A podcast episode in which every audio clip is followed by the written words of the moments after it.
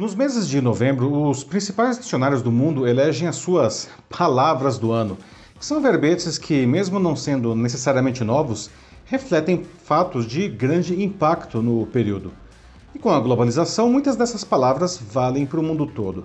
Mas as escolhas desse ano se demonstraram muito regionalizadas e por isso eu decidi de maneira pessoal escolher uma palavra que represente bem algo que moveu decisivamente o Brasil em 2022. E a minha escolha é cyberpopulismo. Esse neologismo une a palavra em inglês cyber, em referência ao que se dá no mundo digital, a populismo. Ele procura definir como as redes sociais passaram a atuar decisivamente no fortalecimento do jogo eleitoral nos últimos anos. No populismo, cria-se a figura de um líder capaz de salvar o povo dos interesses de uma elite ou das ações de um inimigo comum a todos.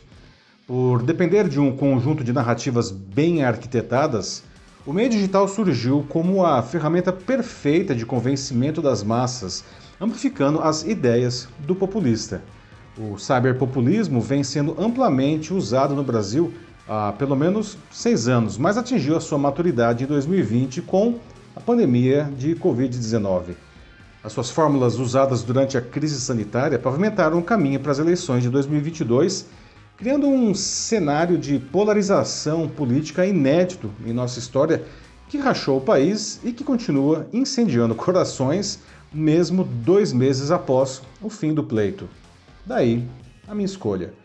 Eu sou Paulo Silvestre, consultor de mídia, cultura e transformação digital, e essa é mais uma pílula de cultura digital para começarmos bem a semana, a última do ano, disponível em vídeo e em podcast.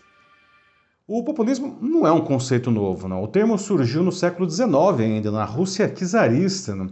e propunha dar mais poder político a camponeses em uma grande reforma agrária. E de lá para cá ele tem sido usado por diferentes grupos, ganhando definições bem variadas de acordo com o autor. Por isso, não há um consenso definitivo sobre ele e há até uma discussão se o populismo seria afinal bom ou ruim, um meio para melhorar a vida do povo ou uma ferramenta para sua manipulação pelos poderosos. Nas últimas décadas, consolidou-se no Ocidente uma definição de populismo como um conjunto de práticas políticas para obtenção e manutenção do poder, sendo igualmente usado por governantes conservadores ou progressistas, em todo o mundo, aliás, não?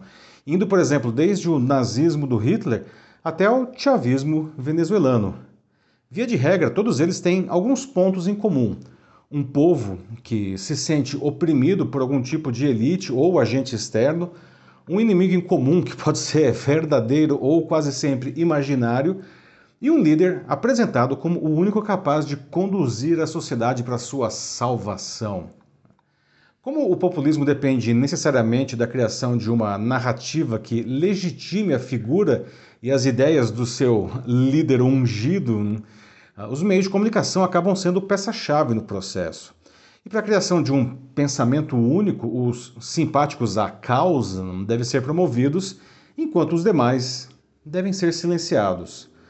As redes sociais ocuparam esse espaço, não? elas diminuíram o poder de mediação da imprensa que filtra justamente extremismos e deram voz a todos, especialmente ao, digamos, cidadão comum que antes não se sentia representado pela mídia. Grupos de poder com valores semelhantes a esses indivíduos perceberam isso e aprenderam a usar primeiramente os recursos digitais, apostando justamente nos extremos e dando origem a esse movimento. Essa dinâmica é bem explicada no livro Cyberpopulismo, da editora Contexto, lançado no ano passado pelo filósofo e comunicador Andrés Bruzoni. Ah, Para ele, nesse cenário, abre aspas, quem tenta pensar fora dos polos dificilmente está, será ouvido e certamente não terá espaço nos grandes debates, fecha aspas. E ele continua, abre aspas de novo. A combinação eficiente de técnicas de propaganda do século XX com as possibilidades abertas pela tecnologia do século XXI já mostrou sua capacidade de causar alterações estruturais nos países e na geopolítica. Fecha aspas. E de fato observa-se esse fenômeno em países muito diferentes pelo mundo. O cyberpopulismo vem legitimando barbaridades em muitos países há anos e não foi diferente em 2022. Né? A mais grave delas é a guerra na Ucrânia, né? com o pretexto de salvar russos que lá viviam de supostas perseguições nazistas. O presidente russo Vladimir Putin invadiu o vizinho. O mandatário diz abertamente que pretende anexar a Ucrânia como seu território, não reconhecendo a sua soberania. Os inimigos do povo seriam a União Europeia, a OTAN, e diante do inesperado e decisivo apoio militar dos Estados Unidos, todo o Ocidente. E com uma fortíssima censura local da imprensa e das redes sociais, a maioria da população, da população russa, né, acredita nisso tudo, não? e que a Rússia estaria inclusive vencendo o conflito. Os Estados Unidos também têm as suas assombrações. Não? Ao longo desse ano, e do anterior tiveram que lidar com as consequências do bizarro ataque ao Congresso, ao Capitólio, né? no dia 6 de janeiro de 2021, quando apoiadores do ex-presidente Donald Trump, inconformados com a sua derrota na tentativa de reeleição, tentaram impedir a confirmação da vitória do seu opositor Joe Biden. Foi o maior ataque da história à democracia do país. E vale dizer que Trump é o maior expoente global do cyberpopulismo. Em outro exemplo, no dia 7 agora, não, o governo alemão deflagrou maior, a maior operação de contra-terrorismo em 70 anos. Não. O alvo foi um grupo que cresceu nas redes sociais e pretendia derrubar a república e, acredite se quiser, reinstalar a monarquia que vigorou na Alemanha até 1918. Né? E eles pretendiam ainda matar 18 pessoas, incluindo o chanceler Olaf Scholz. Os nossos vizinhos também sofrem com isso. A Argentina tem uma política, uma economia em frangalhos há décadas. Né? No Peru, o presidente Pedro Castillo foi destituído do cargo e preso no mesmo dia 7 agora, depois de tentar um alto golpe.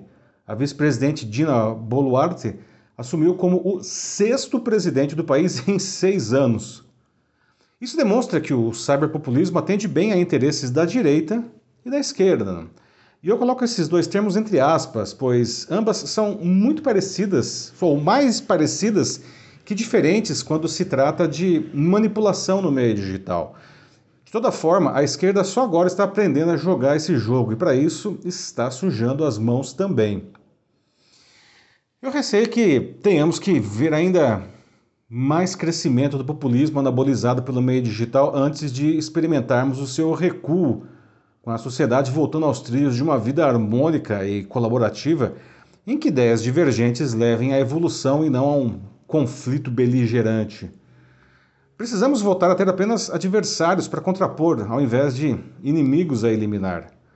Como Brusoni explica em seu livro, o contrário do populismo é o pluralismo, que é a crença de que não há duas visões únicas do mundo. Como ele escreveu, aspas, pluralista é quem entende que a verdade não se obtém derrotando o inimigo, mas que é o resultado de um processo construído a muitas vozes, fecha aspas. Eu adoraria voltar a esse espaço no fim de 2023 e dizer que a minha palavra do ano seria então cyberpluralismo. Mas eu sinto que teremos que descer ainda mais fundo nessa fossa política antes que as massas entendam a importância dessa diversidade.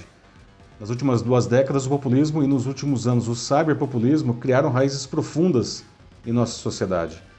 Por isso mesmo, está em nossas mãos e não nas de qualquer líder o poder de diminuirmos a fervura nas redes sociais e reencontrarmos esse bom caminho. É isso aí, meus amigos. Sem dúvida nenhuma, não, as redes sociais ocuparam nos últimos 20 anos um espaço enorme e decisivo em nossas vidas, muito além da política. Por exemplo, elas são fundamentais para o posicionamento de qualquer profissional ou de qualquer empresa. Se você sente que precisa de ajuda para ocupar esse espaço de maneira criativa e eficiente, mande uma mensagem aqui para mim que vai ser um prazer conversar com você. Eu sou Paulo Silvestre, consultor de mídia, cultura e transformação digital. Um fraternal abraço. Tchau.